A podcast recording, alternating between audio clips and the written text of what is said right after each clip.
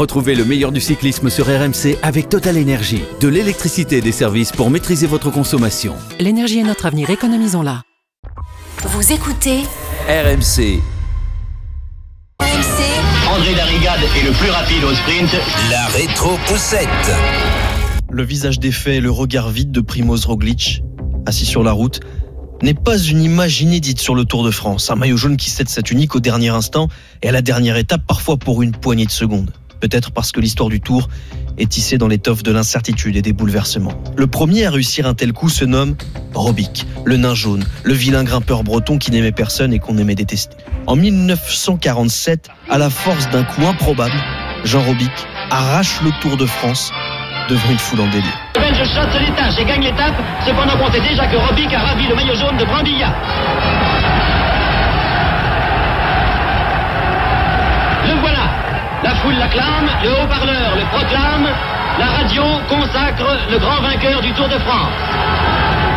Pachletner, deuxième. Voilà, je, revêtais- je revêtissais le maillot que vous aviez Oui, quitté. enfin, enfin, mon cher Robic, vous fîtes ce que vous pûtes et vous mes patates. Ça, c'est un fait. Une foule passionnée qui fête le revers d'un Italien né en Suisse et plus français que tout le monde, Pierre Brambilla. Lui ne gagnera jamais le Tour. Robic, en revanche, entre dans l'histoire comme le premier coureur à décrocher la victoire finale sur le Tour de France sans jamais avoir porté le maillot de leader avant Paris. Ce cas de figure va de nouveau se présenter en 1968. Premier événement fou, lors de l'avant-dernière étape, un jeune coureur, André Pop, s'échappe. L'avance devient considérable et la veille d'arriver à Paris, c'est donc un inconnu, belge qui plus est, qui s'empare du maillot de leader virtuel. Félix Lévitan, le patron du Tour, est furieux. Il menace alors de supprimer toutes les primes si le peloton ne revient pas sur le fuyard. Les coureurs s'exécutent et se mettent au boulot, et le pauvre Pop ne portera jamais le maillot jaune. Cette tunique, promise à Hermann von Springel, coéquipier de Pop, va changer d'épaule à Paris. À l'arrivée, le néerlandais Janssen s'impose largement, et comme Robic, il ne découvre le maillot que sur le podium. Il cravache, il est à la limite, il se bat, il cherche cette ligne d'arrivée qui ne veut pas venir, et pourtant la voilà, elle est franchie, c'est terminé. Cet homme qui se bat, qui lutte, jette ses dernières forces pour courir les 500 derniers mètres du Tour de France, c'est Jan Janssen, le premier Hollandais vainqueur de la grande boucle. Que dire de plus sur ces images? Il se fraye difficilement un passage, et retrouve ici Cora, sa femme, et Karine, sa fille. Nous avons demandé à Marcel Bidot et Paul Franqueur, alias Max le Débonnaire à la télévision, ce qu'ils pensaient de la victoire de Jan Janssen. Au départ du tour, Janssen était l'adversaire numéro un. C'était même le grand favori. Puisque Raymond Poulidor venait faire un tour de Suisse moyen. C'est une, chose, un, un acheminement quasiment normal d'un monsieur qui fait très sérieusement son travail. Je crois, je crois que c'est un des coureurs les plus sérieux. Janssen, premier néerlandais à s'imposer dans le tour devant Van Springel de 38 petites secondes. Le plus petit écart de l'histoire du Tour de France jusqu'en 1989. Voilà, 10 secondes. 9, 10 secondes pour 200 mètres, pas possible. 7, 6, Si c'est vraiment 5, 4,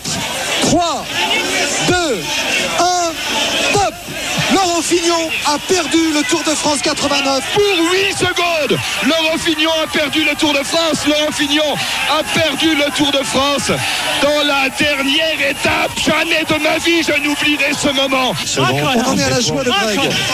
Alors que Laurent, lui, est allé pleurer dans son coin. Laurent, effondré là-bas, couché sur les Champs-Élysées. Je crois que nous avons suivi le plus grand Tour de France qui puisse concevoir et ce qui vient de se dérouler là. Et, c'est une, une dramaturgie. Une tragédie.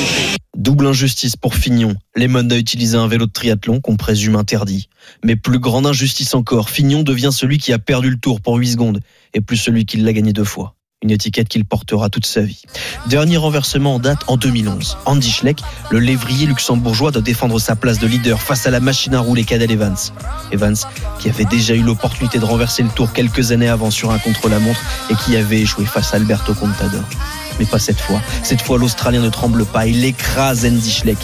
2 minutes 30 d'avance sur la ligne, suffisant pour arracher la tunique de leader la veille de l'arrivée sur les champs.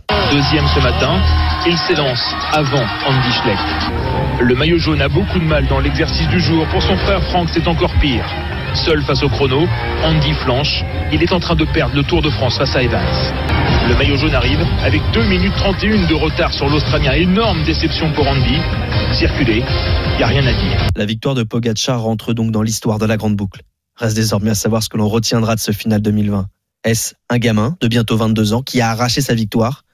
Ou est-ce la défaillance du grandissime favori, Primoz Roglic, qui n'aura pas su assumer son statut?